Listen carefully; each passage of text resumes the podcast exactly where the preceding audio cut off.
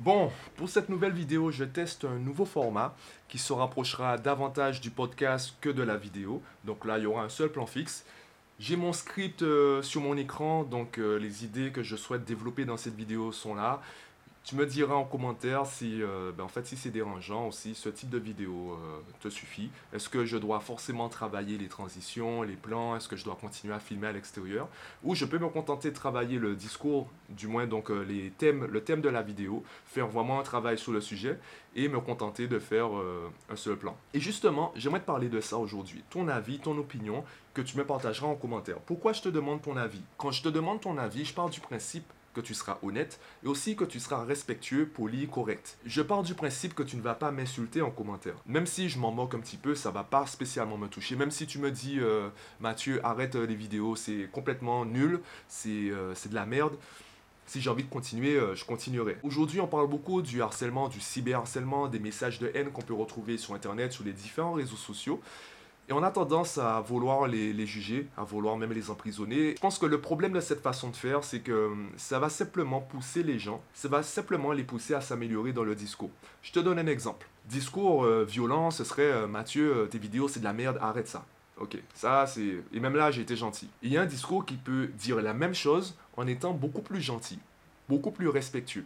Ça peut être une phrase du type Mathieu, j'ai regardé chaque seconde. J'ai analysé chaque seconde de tes 200 et quelques vidéos présentes sur ta chaîne YouTube.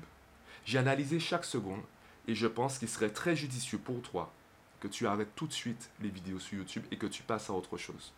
Je te le dis vraiment avec tout l'amour que j'ai pour toi. Il faut que tu arrêtes. C'est respectueux. Les mots sont gentils. Est-ce que le message est respectueux? Est-ce que le message est gentil? Pas forcément il y a des gens qui vont dire, ben, qui vont répondre, je te remercie de m'avoir partagé ton avis, sauf que j'ai envie de continuer, donc je continuerai. Il y a des personnes qui diront, ben, de quel droit tu me dis ça? Pour qui tu te prends pour me dire d'arrêter? Et là, la personne qui a écrit le commentaire dira, mais j'ai été respectueux. Je t'ai simplement partagé mon opinion, c'est ce que je pense réellement. Tu es libre de continuer si tu veux. Je pense... Et là, on commence à rentrer dans, dans un débat, euh, vraiment un, discours de sourds, en fait. Un débat de sourds, c'est... Euh, on parle, mais on n'entend pas vraiment ce qui se passe euh, en face. On n'entend pas vraiment le discours en face. Et ce qui m'a inspiré cette vidéo, c'est justement la vidéo que j'ai visionnée hier. À la base, je voulais te parler de ce livre, qui Proco, sauf que je ne trouvais pas comment l'introduire. Il y a beaucoup d'idées dans ce livre que je trouve super intéressantes. D'ailleurs, le sous-titre, c'est Savoir décrypter rapidement un inconnu. Mais je ne trouvais pas vraiment comment introduire euh, les idées du livre. Je voulais pas faire une vidéo un peu pompeuse, un peu théorique, euh, ou je voulais pas faire une vidéo qui te parle simplement du livre. Et hier, j'ai visionné une vidéo qui parlait, qui parle du fit shaming. Je te mets le lien en description de cette vidéo, ça te permettra de l'apprécier tout comme moi, le discours. Et ce qui m'a le plus intéressé, c'est le message à la fin. Au lieu d'avoir le discours utopique euh, du type il faut arrêter de juger, le message de fait, c'est ben, en fait, euh, habitue-toi à être jugé, euh, crée-toi une carapace, fais en sorte que les propos des autres ne puissent plus t'atteindre, et rappelle-toi que tu ne peux pas changer les autres. Donc la seule chose que tu peux faire, c'est te changer toi-même. Tu ne peux pas changer les autres, donc change. Et je trouve ce discours, même s'il est facile à dire, je trouve ce discours beaucoup plus réaliste que l'autre discours qui est tout aussi facile à dire, qui est il faut arrêter de juger les autres. Et même concernant les discriminations dans leur globalité, j'ai remarqué sur les réseaux sociaux qu'il y a beaucoup de personnes qui ne comprennent pas qu'elles sont à la fois victimes et bourreaux. Elles sont victimes de discrimination et elles vont en vouloir aux bourreaux d'être des bourreaux, mais en même temps elles ne comprennent pas lorsqu'on leur dit qu'elles sont les bourreaux dans une autre discrimination. Tu es à la fois victime et coupable. En tant que victime, tu gueules, et en tant que coupable, tu gueules parce que tu n'estimes pas être coupable. Et en même temps, tu ne comprends pas que les coupables que tu désignes ne comprennent pas qu'ils soient coupables ça rentre dans un méli-mélo. Et c'est pour ça que je pense que le vrai problème auquel on devrait s'attarder, c'est peut-on vivre sans rageux? Peut-on vivre sans se juger et sans juger les autres? Pour moi, la réponse est non. Et c'est ce que je vais t'expliquer dans la vidéo. Parce qu'on ne peut pas simplement dire oui ou non. Il faut détailler. Pour moi, le, problème est beaucoup plus complexe que ça. Et il faut comprendre le fonctionnement de notre cerveau, le fonctionnement en fait de l'être humain. Avant les discours euh, philosophiques, spirituels sur l'amour, le vivre ensemble, etc., il faut comprendre comment le cerveau humain fonctionne. Pour moi, on est condamné à vivre entouré de rageux parce qu'on est tous des rageux. Suivant le contexte, suivant les paramètres, on peut tous très facilement devenir un rageux. Et c'est normal en fait. C'est ce que je vais t'expliquer. Avant toute chose, il y a deux mots, deux notions que j'estime super importantes cette vidéo. La communauté et la communication. Alors, si tu es du type à dire la communication c'est la base de toute relation, la communication c'est la clé, etc., je t'arrête tout de suite. Tout le monde dit ça, sauf que très peu de personnes s'intéressent vraiment à la communication, très peu de personnes font des recherches, très peu de personnes regardent des conférences, très peu de personnes lisent des livres sur la communication. Tout le monde parle de la communication et qui sait communiquer? Pas grand monde. Et avant de parler de communication, il faut d'abord parler de la communauté. Avant, la communauté avait surtout une connotation géographique, puisque les personnes avec qui on communiquait, c'était surtout les personnes qu'on voyait au quotidien, donc les personnes proches géographiquement. Avec la mondialisation et surtout Internet, ce côté géographique, il a disparu. La communauté géographique, en fait, aujourd'hui, elle est internationale, parce que avec ne serait-ce que ton téléphone, tu peux euh, discuter avec quelqu'un au Japon, puis enchaîner avec quelqu'un au Sénégal, puis quelqu'un euh, aux États-Unis, etc. Aujourd'hui, nos communautés sont davantage culturelles géographique. Et c'est là qu'arrivent les réseaux sociaux. Car sur les réseaux sociaux, les communautés se bousculent. Ce qui est intéressant de noter, c'est que ton pire ennemi et toi, vous pouvez trouver une communauté à laquelle vous appartenez tous les deux. Vous avez au moins un point commun. Lorsque une personne partage le, recommande le réseau à une personne, et eh bien de personne en personne, tu as un réseau, tu as une communauté qui s'agrandit. Et au fur et à mesure que la communauté s'agrandit, on ne reconnaît plus, on s'identifie de moins en moins à cette communauté. On peut prendre l'exemple du rap, du hip-hop, notamment en France. C'était une communauté beaucoup plus fermée et aussi euh, moins forte financièrement. Aujourd'hui, tu as une communauté beaucoup plus ouverte, beaucoup plus forte financièrement. Et aujourd'hui, tu as des puristes. Tu as des gens qui te disent, ouais, mais le rap, c'était mieux avant. Twitter, c'était mieux avant. Donc, tu as vraiment, en fait, une perte au niveau de l'identification des membres. Plus le groupe s'agrandit, plus c'est intéressant, puisque la communauté devient forte. Mais en même temps, la communauté perd son identité parce qu'il y a beaucoup de petites communautés dans la grande communauté. Tu as l'idée générale, on peut prendre par exemple le hip-hop, mais dans le hip-hop aujourd'hui, dans le rap aujourd'hui, tu as plusieurs courants de pensée, tu as plusieurs façons de faire. Aujourd'hui, on va parler de rap conscient, on va parler de trap, etc. Donc, la grande communauté, enfin la petite communauté rap est devenue une très grande communauté rap, et dans cette très grande communauté, tu as plusieurs petites communautés qui se sont créées. On a tous envie de trouver une tribu, de pouvoir se dire, voilà des gens comme moi. Et c'est là où arrive la communication. Parce que la communication, c'est la manière dont on va formuler tout cela. Ce qu'il faut bien comprendre, c'est que on a tous les mêmes besoins personnels. Ils sont peut-être euh, à différents niveaux, de différentes forces, mais on a tous les mêmes besoins. La communication et nos actions, ce seront simplement des moyens pour satisfaire ces besoins personnels. Chacune de tes actions a pour unique but de satisfaire un besoin personnel. Donc on est tous égoïstes. Le problème, c'est pas l'égoïsme. Le problème, c'est lorsque l'égoïsme se vit au détriment de l'égoïsme des autres quand tu cherches à satisfaire tes besoins au détriment des besoins des autres. C'est là où il y a un conflit, c'est là où il y a un problème. S'il y a un équilibre, ben, tout le monde est heureux parce que tous les besoins personnels de tout le monde sont satisfaits. Le problème, c'est qu'avec ces communautés qui se chevauchent, qui se bousculent, notamment sur les réseaux sociaux, eh bien, euh, on étouffe. Parce que euh, dans ma communauté, ce que je peux dire peut être euh, tout à fait normal, sauf que pour une autre communauté, ce sera blessant. Donc, dans un réseau qui est ouvert, où euh, tout le monde est libre de dire ce qu'il veut, eh bien, il y a forcément quelqu'un qui te dira, mais ce que tu dis est blessant, supprime ça. Et toi, tu vas pas comprendre. Tu vas pas comprendre parce que ce sont deux communautés différentes qui discutent. Et ces deux communautés ont des façons de penser différentes. La limite de la liberté d'expression, elle est assez floue à ce niveau. Parce que on s'arrête sur le problème de surface. On s'arrête en fait sur le symptôme et pas sur la maladie. On peut prendre l'exemple des sexualités. Aujourd'hui, on se rend compte que, enfin, n'arrête pas de créer des sexualités. Et pour certaines personnes, c'est une bêtise. On se dit, ouais, mais c'est quoi ça? On met des termes partout. Peut-être en fait que le problème, c'est qu'on a voulu mettre des étiquettes. Le problème, c'est peut-être qu'on a voulu normaliser la sexualité. On a voulu dire la sexualité, elle fonctionne comme ça. Le rap, il fonctionne comme ça. On a voulu mettre euh, des notions, mettre des gens, mettre des communautés dans des cases strictes, des cases fermées. On a voulu cloisonner le tout. Peut-être que c'est ça le problème. Et donc peut-être que la solution, c'est justement de briser ces normes, de supprimer ces étiquettes. Mais ça, on ne peut pas le faire parce qu'on a besoin de ces étiquettes. Et c'est là on commence à parler du vrai problème. Et c'est ce que j'ai découvert, en fait, redécouvert dans ce livre. Il y a trois notions dont une que j'ai découverte dans ce livre. Il y a trois notions que je pense super importantes pour comprendre euh, cette vidéo et le discours que, que j'ai. Ces trois notions sont la vérité par défaut, la dissonance cognitive et la zone de confort. Et je vais commencer par la fin, la zone de confort. Dans tous les messages de développement personnel, on te dit que le succès ou ce que tu veux se trouve en dehors de ta zone de confort. Et pourquoi on te dit ça? Eh bien là, je fais appel à un deuxième livre d'Anthony Robbins. C'est là que j'ai découvert ça, l'éveil de votre puissance intérieure. Et ça s'est confirmé dans d'autres études que j'ai euh, cherchées sur Internet. On pense que l'être humain est gouverné par deux forces, le plaisir et la douleur. L'être humain recherche le plaisir et veut fuir la douleur. Et notre instinct de survie cherche à nous garder en vie. Donc, biologiquement, on est conditionné à fuir la douleur plutôt qu'à chercher le plaisir. Donc, tu seras tourné davantage vers le négatif parce que négatif, ça veut dire douleur, mais ça veut aussi dire danger, ça veut aussi dire mort. Tu vas tout faire pour fuir les situations de danger et de mort et tu vas forcément chercher les situations où tu pourras prospérer financièrement, par exemple, les situations où tu pourras être vraiment heureux. Tu vas d'abord essayer d'être en vie. On s'est rendu compte avec les neurosciences que c'est pas exactement ça. La notion de confort est plus, plus importante et beaucoup plus pertinente que la notion de plaisir ou douleur. Ton cerveau cherche à retrouver une zone de confort. Ton cerveau veut être dans une zone de confort. Parce que la zone de confort, c'est une zone où je me sens à l'aise, où je sais qu'il n'y a pas de danger. Donc, je n'ai plus à craindre pour ma vie. Donc, je peux diminuer mon instinct de survie. Donc, je peux diminuer mon stress. On l'a vu, le problème, c'est pas le stress. Le problème, c'est la durée et l'intensité du stress. Si tu stresses trop longtemps, ton système immunitaire en prend un coup. Sachant qu'il y a, entre guillemets, un bon stress et un mauvais stress. Donc là encore, on se rend compte que c'est beaucoup plus compliqué de dire euh, va méditer, euh, tu vas arrêter de stresser. C'est un peu plus compliqué que ça. Donc à travers cette notion de confort, eh bien, c'est ce qui va nous pousser à normaliser les choses. C'est ce qui va nous pousser à dire les choses doivent être comme ça. Parce que si je dis que, par exemple, euh, mon téléphone, il doit être posé ici, le micro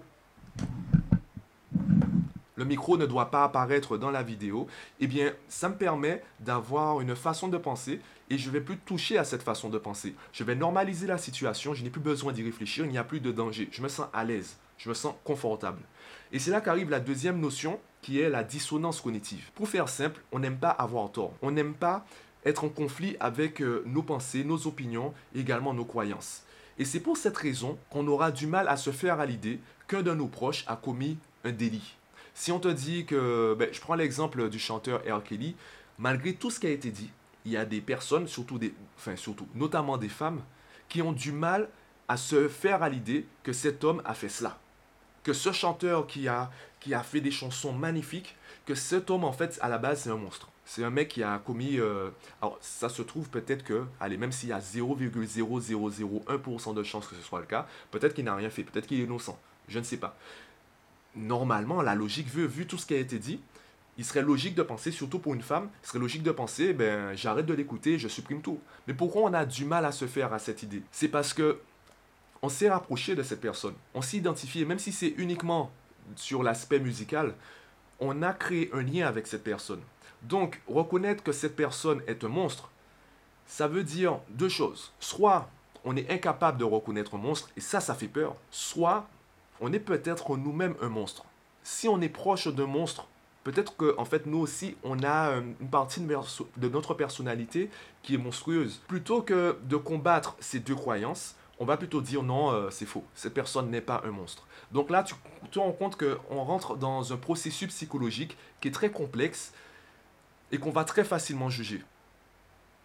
Ah oui, je, regardais rapidement mes notes. En fait, voilà, l'intérêt de la dissonance cognitive, l'intérêt de cette notion, on dit par exemple qu'on vit avec, euh, on utilise 10% de notre cerveau. C'est pas tout à fait vrai. 90 voire 95% de notre activité cérébrale est inconsciente. Par exemple, là, tu es en train de me regarder, tu es en train de m'écouter. Tu n'es pas en train de te concentrer sur ta respiration. Tu n'es pas en train de te concentrer sur les muscles que tu dois activer pour respirer ça fait partie de hum, l'activité inconsciente de ton cerveau. C'est pour cela qu'on dit que tu utilises le, mot qu'on oublie de placer, tu utilises de manière consciente seulement 10% de ton cerveau à l'instant T. En ce moment, tu utilises que 10%. Mais sur la journée, tu utilises 100% de ton cerveau. Donc, toutes les croyances que tu as en toi, une fois qu'elles sont entrées dans ton inconscient, dans ton subconscient, elles vont guider ton comportement et tu auras des euh, actions qui n'ont rien de logique. C'est là où il est important de comprendre que dans la majorité des cas, on n'est pas logique, on n'est pas rationnel parce qu'on obéit à des croyances qui ont été créées par des expériences davantage tournées vers l'émotionnel que vers le rationnel. Et c'est là qu'arrive la troisième notion qui est la vérité par défaut. Il y a très peu de personnes qui sont méfiantes. Lorsqu'on devient méfiant, eh bien en fait c'est parce qu'on a vécu une expérience si négative voire un traumatisme, et on a développé une méfiance. Par exemple, une femme qui a été agressée sexuellement par un homme, c'est normal, on trouvera logique qu'elle développe une méfiance envers tous les hommes. Le problème, c'est que ce n'est pas le comportement normal. Le comportement normal, c'est de croire que la personne qui est en face de nous est honnête, dit la vérité. C'est ça la vérité par défaut, et c'est une croyance, c'est euh, une notion, une structure psychologique, un schéma de pensée qui est universel. On ne sait pas reconnaître les menteurs. Les études scientifiques l'ont prouvé. En moyenne, on reconnaît un menteur dans 54% des cas. Ça veut dire quoi 54% des cas? Ça veut dire que c'est le hasard, une chance sur deux. On n'arrive pas à reconnaître les menteurs parce que le comportement qu'on va identifier, on va simplement le comparer au comportement qu'on estime normal. On va le comparer au comportement de notre communauté. Et c'est là où arrive le livre euh, Quiproquo, parce que dans ce livre, il y a entre autres une anecdote qui m'a un peu bouleversé. En fait, c'est Amanda Knox, une femme qui a passé 4 ans en prison simplement parce qu'elle était bizarre. Sa coloc, sa colocataire est morte, elle a été euh, assassinée. Je ne souviens même plus de cette partie, c'est vraiment ce qu'a ce qu'a vécu euh, Amanda Knox qui m'a un peu choqué. C'est qu'elle euh, n'a pas agi comme quelqu'un dans cette situation devrait agir. Personne ne comprenait son comportement et on a tous, enfin les personnes dans la situation ont tous déduit qu'elle avait commis le meurtre ou du moins qu'elle était complice comme elle n'agissait pas comme quelqu'un qui était triste, quelqu'un qui était choqué, quelqu'un qui avait vu euh, un proche mourir, enfin un proche mort, comme elle n'agissait pas comme quelqu'un est censé agir, on a dit euh, elle est coupable. Voilà, il faut qu'on la mette en prison. Même si aucune preuve ne disait qu'elle était liée au meurtre de sa colocataire. On a dit cette personne-là doit aller en prison. Et même après avoir été innocentée, lorsque les journalistes lui posaient des questions, la formulation voulait dire en gros, il faut que tu t'excuses. Il faut que tu justifies, il faut que tu expliques pourquoi tu n'agis pas comme quelqu'un de normal. Et en fait, nos réflexes, notre comportement n'a rien de naturel, c'est culturel. Il y a des tribus, il y a des communautés, il y a des populations qui ont développé d'autres réflexes, qui ne vont pas exprimer la joie, le plaisir, la colère, la tristesse ou même la surprise. Elles ne vont pas l'exprimer de, de la même manière que nous. Donc, nous, en fait, on ne regarde pas l'autre. On fait une projection de nos croyances sur l'autre et on compare. Si la personne correspond à nos critères, eh bien, on va l'accepter, on, va se sentir proche puisqu'on est plus ou moins dans la même communauté, on va l'estimer comme normal. Si la personne sort de nos standards, c'est elle qu'on va qualifier de différente. Et c'est comme ça que se crée un groupe. On va reconnaître certains comportements, on va normaliser ce comportement, on va créer une norme, et ensuite on va en faire une vérité générale. Et on va éduquer les enfants à travers cette vérité. Du coup, c'est pour cela que ben, aujourd'hui, avec Internet notamment, eh on comprend le besoin de représenter certaines communautés. On comprend, on reconnaît le besoin de montrer des comportements différents. Et évidemment, ça gêne les personnes qui sont habituées à un contenu qui est proche de leur communauté. Ça gêne ben, la communauté dominante. On se rend compte aujourd'hui que le monde, en fait, il est trop ouvert. Mais on ne veut pas le reconnaître parce qu'on a tous envie d'avoir l'esprit ouvert. On a tous envie de croire que avoir l'esprit ouvert, c'est bien. Eh bien, moi, j'ose dire qu'aujourd'hui, le monde est tellement ouvert qu'on doit apprendre à se fermer. Je prends l'exemple du livre Plus malin que le diable, que je n'ai pas actuellement. J'ai euh, un ami qui est en train de l'apprécier en ce moment. Pour faire simple, le diable se cache dans les distractions. Et les propos des autres, les autres communautés, ce sont des distractions. Et ce que j'ai trouvé intéressant dans ce livre, Plus malin que le diable, c'est qu'il disait que les personnes qui arrivent à fuir, entre guillemets, à éviter le diable, eh bien, ce sont des personnes qui cultivent leur détermination, qui s'engagent, qui ont un objectif et qui restent concentrés sur cet objectif. Et concernant la communauté et la communication, je pense qu'aujourd'hui, il est important qu'on apprenne à fermer nos communautés, qu'on apprenne à reconnaître que notre zone de confort, c'est ça, on peut faire le choix de sortir de notre zone de confort, mais si on fait le choix de sortir de notre zone de confort, il faut qu'on soit prêt à entendre des discours qui seront pour nous choquants. Choquants parce qu'ils sont en conflit avec notre norme, notre façon de concevoir le monde. Et comme on n'a pas ce discours, on n'a pas cette réflexion, on sort de notre zone de confort sans s'en rendre compte. On côtoie des communautés, les communautés se bousculent notamment sur Internet et on se déchire, on s'insulte. Je prends l'exemple de mon contenu. Euh, professionnellement, je me suis rendu compte, c'est qu'il euh, y a des parents qui ne comprennent pas ce que je fais. Il y a des parents qui ne voient pas la pertinence de ce que je fais. Comme il y a des parents qui disent Ah, Mathieu, je suis vraiment content de t'avoir rencontré, je suis vraiment content de te connaître, je suis vraiment content de te suivre sur Instagram notamment, je t'invite à le faire. Il y a des personnes qui apprécient, qui adorent mon contenu. Il y a des personnes qui disent Ouais, mais c'est n'importe quoi, encore un escroc, blablabla. Je comprends leur discours. Pour ces personnes, ce n'est pas elles qui ont été irrespectueuses. Ce n'est pas elles qui ont été violentes dans leur discours. Pour ces personnes, c'est moi qui ai été violent. Parce que ce que je dis entre en conflit, un conflit grave, un conflit sévère avec leur façon d'aborder le monde, leur façon d'aborder l'éducation de leurs enfants. Donc c'est moi en fait le coupable parce que j'affiche un contenu devant leurs yeux, un contenu qui n'a rien à faire là selon eux, un contenu qui n'a rien à faire dans leur réalité, dans leur communauté. Sauf que moi, je ne sais pas qui est qui. Donc quand je publie sur les réseaux sociaux, quand je fais, euh, je, crée des publicités pour me faire connaître sur Instagram ou, euh, ou Facebook, je ne sais pas qui est qui, je ne peux pas vraiment parler à cette communauté-là, je ne sais pas qui tu es, je ne sais pas à quelle communauté tu appartiens. Je suis conscient que ce contenu va apparaître devant les yeux de personnes qui n'appartiennent pas à ma communauté, qui n'ont pas la même vision moi de la vie ou de l'éducation, et c'est tout à fait normal. Je prends conscience de ça. Je sais que j'aurai des retours qui sont négatifs. J'aurai aussi des retours qui sont parfois très violents. Et pour ces personnes, ce sera moi qui aurais été violent. C'est moi en fait qui, qui ai tenu un discours violent, qui ai tenu un discours irrespectueux. Et c'est simplement un problème de communication et c'est tout à fait normal. Pour moi, on doit simplement apprendre à vivre chacun dans son coin en fait. Le fameux vivre ensemble, on peut vivre ensemble, mais chacun dans son coin. D'ailleurs, ah, j'ai oublié de mentionner, je l'avais noté dans, dans les idées. Le cinquième accord Toltec. Sois sceptique, mais apprends à écouter. Donc je vais lire ton commentaire. Mais je vais pas le prendre pour vérité. Si tu me dis que mon contenu est nul, ben, si j'ai envie de continuer comme ça, je le continuerai. Vraiment, ce que tu vas me dire, ce sera simplement une donnée que je vais analyser. C'est moi qui décide de ce que je fais, de ton propos, de ta vérité. Est-ce que je considère ta vérité comme ma vérité ou est-ce que je considère ta vérité juste comme euh, une information lambda? Ça, c'est mon pouvoir. Je suis le centre de mon univers parce que partout où je vais, je suis au centre.